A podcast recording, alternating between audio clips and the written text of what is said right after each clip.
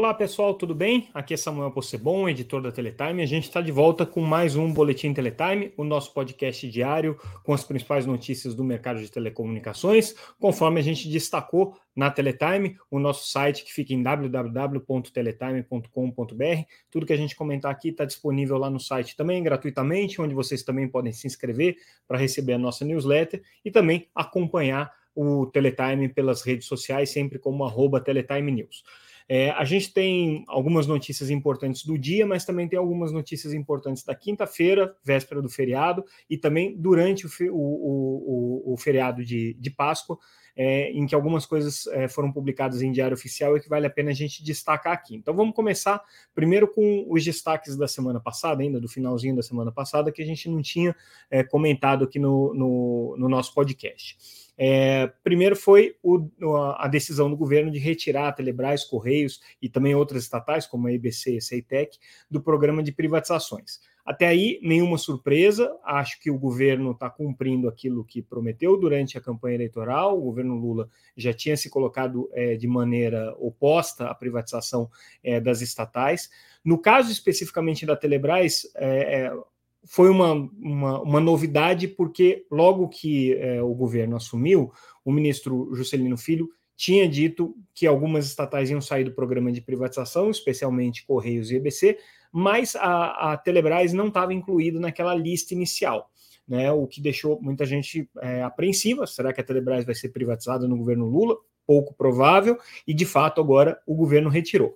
O fato é que o governo ainda não disse o que quer fazer com a Telebrás. Então, apesar de ser uma estatal e de ter um papel é, do ponto de vista estratégico né, para o governo é, ainda relevante, tanto é que não vai mais ser privatizada, não, não, não existe mais a intenção de privatizá-la, o governo ainda não disse que papel deseja para a Telebrás, se ela vai ser operadora de é, alguma coisa, se ela vai ser operadora é, de é, redes estatais, se ela vai ser operadora do satélite apenas, se ela vai ser operadora de redes terrestres. Então, ainda falta nesse processo um pouco mais de clareza sobre o que o governo espera da Telebrás.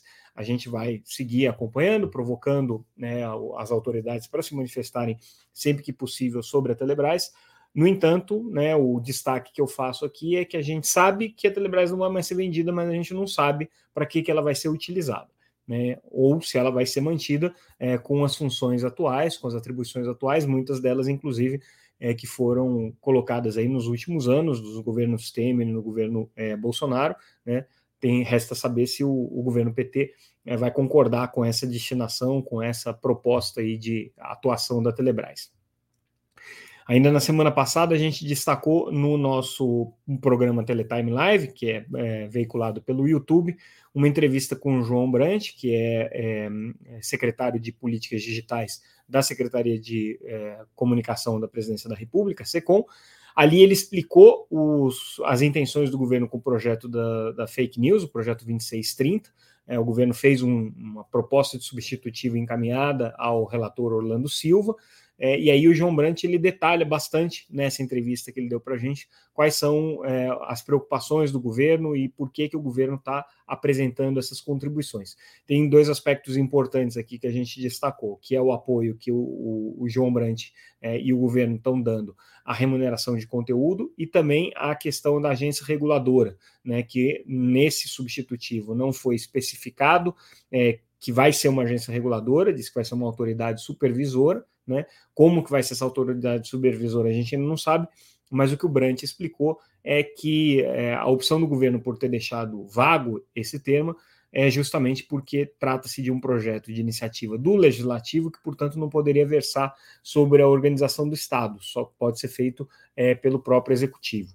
Portanto, é, aí, aí a, a, proposta foi deixar isso vago, né, para que depois, posteriormente, o executivo faça uma definição mais clara, seja por meio de medida provisória, seja por meio de um projeto de lei específico, criando essa agência aí que vai regular o ambiente da internet. Mas, de qualquer maneira, isso aqui dialoga bastante com outras políticas de internet que estão sendo estabelecidas. O João Brandt também explica na entrevista que ele nos deu é, um pouco mais de detalhes sobre como, como que isso vai funcionar. Quem ainda não leu a entrevista, ela está disponível no site da Teletime e também no nosso canal no YouTube, que está disponível na íntegra, entrevista feita pelo nosso repórter Marcos Urupá. Vale a pena conferir. Aí, durante o feriado de Páscoa, é, mais especificamente no sábado de Aleluia, é, foi publicado um decreto que estabelece as diretrizes e algumas, algumas orientações com relação ao padrão de TV digital 3.0. Importante a gente destacar que essa, essa, essa, esse decreto foi publicado é, praticamente 20 anos depois do primeiro decreto que estabeleceu é, as políticas públicas que seriam é, buscadas com o padrão de TV digital, o SBTVD, né, o padrão brasileiro de TV digital, ISDBT, é, e esse é, é, decreto de 2003, o primeiro que foi publicado, ele previa né, uma série de estudos, uma série de é, aprofundamentos sobre o padrão de TV digital. Aqui o governo está sendo muito mais ágil, tá? Ele simplesmente está dizendo que o Fórum Brasileiro de TV Digital é que vai fazer esse trabalho. É, esse trabalho vai ser ratificado pelo, pelo Ministério das Comunicações e pela Presidência da República e ele tem que ser concluído até 2024. O que, que tem de novidade no padrão de TV digital 3.0? né, como isso está sendo chamado. Primeiro, uma, maior é, qualidade de imagem, né, essa é expectativa, que já se trabalha aí com conteúdos em 4K, uma integração completa com a rede IP, né, então vai ter aí uma certa sobreposição entre a transmissão broadcast e a transmissão IP, a transmissão por meio das redes de banda larga, e o mais importante, conteúdo personalizado. Então, a TV digital é, 3.0, ela vai ter é, a possibilidade de ser é, customizada em função da localidade, em função do perfil do, do, do telespectador, em função é, de outras características que tra tragam essa personalização. Então, isso, de alguma maneira, dá uma revolucionada aí no conceito de broadcast, que é o conceito da TV aberta, né, de um para muitos. Agora você passa a ter um para, eventualmente, até um, né, é, que é o conceito do streaming. Então, a gente vai ter que entender ainda como é que o governo vai regulamentar essa, esse novo modelo, né? Mas, de qualquer maneira, até 2024 existe a previsão para regulamentação é, dessa, dessa regulamentação e normatização dessa TV 3.0. Também é importante notar que o mesmo prazo, até o final de 2024, é dado para a Anatel encontrar espectro e assegurar espectro para eles. Então, isso passa pela discussão do uso dos 600 MHz, que é uma faixa muito relevante também para o setor de telecomunicações, para eventualmente poder ser utilizado aí para 5G e para o 6G. É, passa é, pelo white spaces, né, pela, pela, pela, pelas frequências aí da radiodifusão que estão é, ociosas, é, e passa por um, de alguma maneira, por um reordenamento da ocupação do espectro para radiodifusão, porque para que todo mundo consiga fazer a migração para a TV 3.0, não vai ser possível fazer é, ocupando as faixas atuais. Você vai ter que dar uma limpada. Então, essa, essa trabalho de limpeza vai ter um reordenamento aí de ocupação do espectro na área de radiodifusão que a gente vai ficar de olho. Mas, de qualquer maneira, saiu aí esse decreto, então está dada aí a largada para a especificação da TV digital aberta 3.0. Até o final de 2024, isso daí vai estar tá concluído. E agora a gente começa com as notícias dessa segunda-feira, propriamente dita, começando aí com um balanço feito pela Conexis, a entidade que representa as principais empresas de telecomunicações, sobre roubo e furtos de cabos de telecomunicações. A gente sabe que esse é um problema bastante é, conhecido já, um problema que já tem é, afligido o setor de telecomunicações há muitos anos, né? E o que a Conexis levanta é que no ano de 2022 houve um aumento de 14% no, no, na quantidade de roubos e furtos, chegando aí a um patamar de 4,7 mil quilômetros de cabos de telecomunicações roubados basicamente para que isso seja é, transformado em cobre e vendido no mercado, mas também existe uma boa quantidade de é, equipamentos que são roubados e utilizados em outras operadoras. A gente vê muito é, esse, essa receptação de equipamentos roubados é, por parte de operadores que né, atuam aí fora do, do radar de é, fiscalização da Anatel, principalmente é, pequenos operadores né, em, em, cidades aí que é, têm uma, uma, visibilidade menor, mas que acabam utilizando equipamentos aí roubados é, de operadoras maiores. Né? Então, é, esse, é, esse é um problema que a Anatel está enfrentando, e aí esse número só reforça isso. É, o que, que acontece é, com relação a, a, a, ao ano de 2021? Tá? Além desse aumento no, no, nas ações criminosas e no, no, percentual de roubo, a gente teve algumas variações aí com relação ao ranking. São Paulo continua sendo o estado com o maior problema, seguido do Paraná, em cada um desses estados, cerca de mil quilômetros de cabos roubados. Minas Gerais agora na terceira posição. É, e aí o destaque positivo, né, se a gente pode chamar de positivo, foi o Rio de Janeiro, que conseguiu ter uma redução de 44,3%. Tá? É, do ponto de vista é, regional, aí a região sudeste teve um aumento bastante expressivo de 119%, e o Espírito Santo é um destaque bem negativo, aí, com aumento de 155% nos índices de roubos de cabo. Aí a Conexis defende, obviamente, medidas mais duras do ponto de vista legal, do ponto de vista legislativo, defende a aprovação urgente do PL 5846 de 2016, que tipifica e aumenta a punição para crimes é, de roubo de cabos. Então, é, aí cria, criaria-se aí uma, uma barreira contra esse problema. Mas, de qualquer maneira, é um problema grave que preocupa aqui as empresas de telecomunicações e de difícil combate, porque passa aí pelas autoridades de segurança pública e passa, né, obviamente, por um ordenamento aí do mercado de telecomunicações que hoje não existe. Né? A gente lembra que é, entidades como a Feninfra, por exemplo, que representa as empresas que fazem instalação e manutenção de redes, é, são muito críticas com relação ao fato da Anatel não ter nenhum tipo de certificação e fiscalização sobre as empresas que estão atuando é, nos postes, instalando essas redes, né? E aí, muitas vezes, essas empresas acabam se confundindo com empresas que, ou com é, atividades ilícitas aí de roubos de cabo. Então, esse é um problema que já tem sido apontado aí pelo setor. A gente traz uma outra notícia também com relação ao Tribunal de Contas da União, que na semana passada julgou é, o pedido de embargo é, protocolado pela Vivo com relação a uma decisão que o TCU já tinha tomado sobre é, a renovação das frequências de banda A e banda B. A gente, é, relembrando rapidamente o que, que a gente está falando aqui. É, na década de 90 foram é, autorizadas as primeiras é, outorgas para uso de espectro para telefonia móvel. Então, é o que a gente chamava na época de banda A e banda B, basicamente na faixa de 800 e 900 MHz. Essas frequências elas tinham é, a possibilidade de serem renovadas duas vezes por períodos de 15 anos, portanto, é, no ano passado, essas, essa renovação passou a, a, a se esgotar. O novo modelo de telecomunicações estabelecido em 2019 previu a possibilidade de renovação sucessiva de espectro, mas aí surgiu uma polêmica sobre se essa renovação se aplicaria a outorgas concedidas antes da lei de 2019 ou só depois. Do ponto de vista da Anatel, é, ela trabalhou com a interpretação de que isso poderia ser aplicado é, anteriormente, mas o TCU tem a leitura que só é, as outorgas de depois de 2019 poderiam ter renovações sucessivas de espectro. De qualquer maneira, a Anatel decidiu, em, nos casos dos vencimentos das outorgas da banda A e da banda B, fazer uma prorrogação até 2028 e em 2028 vai ser feito um refarming dessas faixas, ou seja, é, os blocos ali que são utilizados pelas operadoras vão mudar de tamanho, né, e, e, e de posição no espectro, vamos dizer assim, então, a Anatel vai reorganizar esses blocos para que haja mais, mais é, eficiência espectral, mais, mais é, é, qualidade de serviços, né? Porque a canalização feita nessas frequências é muito antiga, então a Anatel organizou é, essa, está querendo reorganizar essa canalização já à luz das tecnologias atuais. Isso vai ser feito em 2028. Mas o TCU, num acordo do ano passado, decidiu que a Anatel teria que fazer uma nova licitação dessas faixas, né? E aí, para fazer uma nova licitação dessas faixas, coloca-se em risco a continuidade da prestação do serviço com quem já está com elas. Né?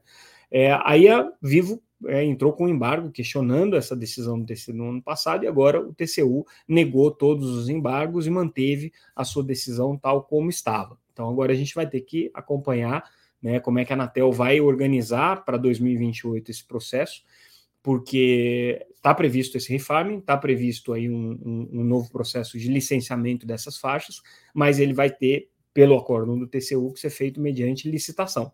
Então, é, as operadoras que hoje já estão com uma grande quantidade de clientes operando nessas bandas A e banda B, vão ficar sujeitas a um novo processo de licenciamento que pode trazer novos concorrentes, aumentos de preços, preços é, ou contrapartidas, né? Então, 2028 promete ser um ano bem interessante aí para as operadoras, lembrando que a Anatel tem que sinalizar já com alguma antecedência como é que vai funcionar esse processo. Então, provavelmente a partir de 2025, a gente já vai começar a ter uma indicação da Anatel desse processo de refarming e como é que essas frequências vão ser renovadas. Isso aqui tem um grande impacto para as operadoras de telefonia móvel, Vivo, Claro e TIM especialmente estão bastante preocupadas com isso, é, porque são parcelas muito grandes do espectro que elas utilizam, banda A e banda B são espectros muito importantes é, para elas e que é, passa a surgir aí no horizonte uma certa incerteza se elas vão continuar tendo acesso a essa faixa ou não, ou se vão ter que gastar mais dinheiro para isso. Então, do ponto de vista dos investimentos dessas operadoras, essa decisão do TCU e da Anatel pode ter um impacto aí para o futuro. É, também hoje é, foi publicado uma, foi, foi comemorado né, os 100 dias de governo é, do ponto de vista das comunicações e o ministro Juscelino Filho sinalizou aqui para os radiodifusores que ainda esse ano devem encaminhar para o Congresso um novo marco legal da radiodifusão. Isso aqui dialoga um pouco com a notícia que a gente já deu da TV 3.0, também durante o final de semana foi editado pelo Ministério das Comunicações uma consolidação das normas de radiodifusão, então um documento importante aí que junta todas as é, portarias do Ministério, todas as resoluções do Ministério em um único documento, fica mais organizado e você tira as coisas que estavam contraditórias, que já tinham sido revogadas e tudo mais. É, e aí o Ministério hoje anunciou que pretende ainda mandar para o Congresso até o final desse ano esse marco legal da radiodifusão, atualizando ele considerando que o marco da radiodifusão vem aí da década de 60 e nunca foi atualizado. Você tem várias leis, vários decretos-leis e vários regulamentos é, que regem o setor de radiodifusão, mas eles são antigos, são é, é já sem o referencial é, tanto é, do ponto de vista de nomenclatura quanto do ponto de vista tec de tecnologias que se usa hoje, né? É, para você ter uma ideia, né, o, o, mais antigo aqui, que é o Código Brasileiro de Telecomunicações, que aliás regula radiodifusão e não telecomunicações, mas o Código Brasileiro de Telecomunicações, é, que é esse documento da década de 60, que é o principal marco legal aqui da radiodifusão, fala ainda em estações de TV, sem definir exatamente o que são estações de TV. Lembrando que hoje a TV está migrando para o ambiente IP, está migrando para a internet. A gente já viu na TV 3.0, aqui na notícia anterior, que, é, que, se busca uma integração com a internet. Então, a, a, a atualização desse marco legal é considerado uma coisa bastante importante. A Universidade de Brasília fez um trabalho é, de benchmark é, para o Ministério das Comunicações, ou seja, de analisar é, outros códigos é, de, de radiodifusão no mundo e aquilo que poderia ser adaptado aqui para o Brasil, o que poderia ser implementado no Brasil. O Ministério tem esse, esse, esse trabalho na mão e é, a expectativa é que a gente tenha aí nos próximos, nos próximos é, meses é, uma sinalização mais clara do Ministério sobre o que, que eles querem da nova proposta de marco legal para a radiodifusão. Tema sempre polêmico e com certeza muito importante. Hoje também o CAD é, publicou um, um, caderno de estudos, na verdade é um, é um um trabalho especificamente sobre é, a, a, relação entre defesa da concorrência e o setor de telecomunicações. E aí tem algumas coisas interessantes nesse, nesse trabalho elaborado pelo CAD, que é, primeiro, um levantamento quantitativo, né, de quantos casos já foram analisados. E aí a conclusão do CAD é que de 2000 até 2022 já passaram pelo órgão de defesa da concorrência 142 casos de concentração de mercado de telecomunicações, né, e aí é, desses, 18 deles ficaram mais complexos aí, que envolveram investigações sobre condutas anticompetitivas e tudo mais. A gente viu um deles muito relevante recentemente, que foi o caso da venda da Oi Imóvel, mas existem vários outros casos que foram analisados pelo CAD aqui, né? É, a maior parte deles sobre o mercado de telefonia móvel, 23%, sobre é, a vertical de infraestrutura foram 16% e telefonia fixa 14%. É, o CAD não considerou TV por assinatura dentro desse escopo aqui de projetos de telecomunicações, mas houve vários casos que envolveram TV por assinatura e que são importantes por um tema que a gente vai tratar em seguida, mas de qualquer maneira, só para fechar essa, esse levantamento numérico, é, então o que o CAD é, constata é que é, é, um volume significativo, já existe um bom é, conjunto de, de jurisprudência é, do CAD sobre o mercado de telecomunicações, é, mas, curiosamente, esses casos não, não geraram ainda é, muitos problemas é, de, de acompanhamento. Poucos deles precisaram ter uma observação mais próxima do ponto de vista do Tribunal da Concorrência. Mais recentemente, o da Oi Móvel, né, esse aí teve uma série de remédios que foram aplicados pelo CAD, e curiosamente esses remédios aqui estão sendo, é, vamos dizer assim, uh, pouco efetivos dentro do mercado. O CAD, por exemplo, tinha é, pedido para que as operadoras colocassem as suas, é, é, suas herbes né, à venda, é, e não conseguiram é, encontrar sequer um comprador. Então, assim, foi um remédio que o CAD achou que ia ser necessário, mas como ninguém comprou, fica claro que não existia é, uma preocupação concorrencial delas estarem concentrando essas herbes aí na, na, na, mão depois da compra do imóvel. Né? Então, são ajustes aí que vão ser feitos.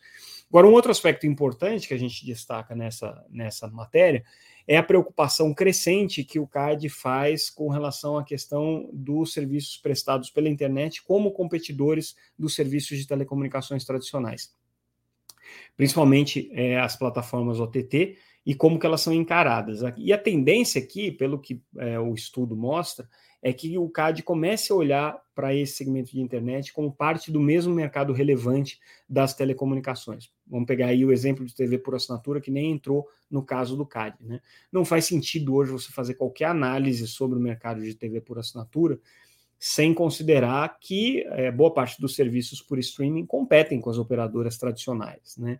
E aí o fato de haver essa competição e haver uma alternativa prestada OTT, ou seja, over the top, em cima da rede de banda larga, faz com que a concentração que a gente tem no mercado de TV por assinatura tradicional, que é inegável, né? O mercado é concentrado aí basicamente em duas grandes empresas, Sky e Claro, é, se dilua num ambiente competitivo em que você tem várias plataformas de streaming competindo, inclusive tirando é, base das operadoras tradicionais. Então, é, essa competição com o ambiente da internet, com o ambiente OTT, cada vez mais vai ser considerada aqui pelo CAD nas análises concorrenciais e nos atos de concentração envolvendo o segmento de telecomunicações. Pelo menos é o que a gente intui aí das manifestações nesse caderno de estudos que o CAD realizou sobre o mercado de telecom.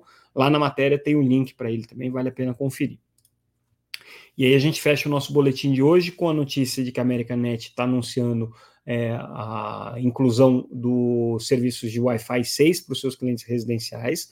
É, a semana passada, Claro anunciou a mesma coisa, ou seja, já oferecendo Wi-Fi é, na, na, tecnologia é, Wi-Fi 6 para os seus clientes. É, se isso aqui começar a acontecer e começar a crescer, né, a gente vai ver finalmente o espectro de 6 GHz, que é destinado é, para uso não licenciado, principalmente para serviços de Wi-Fi, ser ocupado. E aí aquele argumento de que a Anatel deu espectro demais para o Wi-Fi 6 é, vai cair por terra, porque vai haver aí uma, uma utilização massiva do, do espectro por parte dos usuários. Agora, é super importante é, a gente levar em consideração que o Wi-Fi 6 está é, tá sendo implementado, porque ele traz é, uma, uma velocidade maior para os usuários. O Wi-Fi 6E, ele traz inclusive algumas características de controle de qualidade que estão presentes no 5G, e ele consegue reproduzir, reproduzir no ambiente indoor uma experiência muito parecida com o que as pessoas têm no 5G outdoor.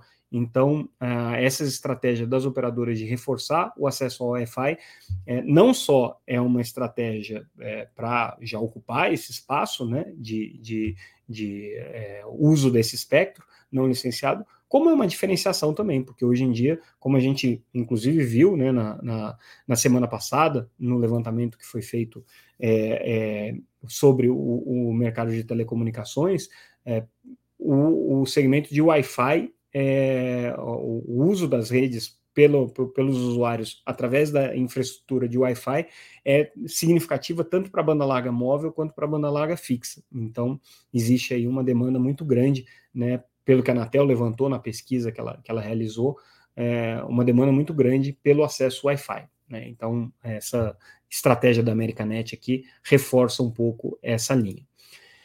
E com isso a gente encerra o nosso boletim de hoje. Ficamos por aqui. Agradeço mais uma vez a audiência de vocês. Nessa terça-feira a gente tem o nosso seminário de educação conectada, então vamos trazer muita informação sobre é, os programas de acesso e universalização do acesso para escolas e estudantes. Na semana que vem, já fazendo mais uma propaganda aí das nossas atividades, a Teletime organiza o Teletime Tech 5G em São Paulo com participação dos novos entrantes do 5G, dos atuais operadores de 5G. A gente vai discutir não só as estratégias atuais, como as, as perspectivas de novas estratégias a partir do 5G, como é que os novos entrantes vão ocupar esse mercado, e a gente vai falar também um pouco do mercado B2B e falar da perspectiva de evolução para o 5G Advanced e, eventualmente, para o 6G também. Vamos começar já a trazer essa discussão todo mundo é, que tiver interesse pode entrar lá no site, que a gente tem as informações com a programação completa e também com as condições de inscrição para o evento. E com isso, pessoal, a gente encerra o nosso boletim de hoje. Amanhã a gente volta com mais um Boletim Teletime, o nosso podcast sobre o mercado de telecomunicações. Lembrando que tudo que a gente comentou aqui está disponível no site www.teletime.com.br. Como sempre, agradeço a audiência de vocês, a atenção. Amanhã a gente volta. Tchau, tchau. You.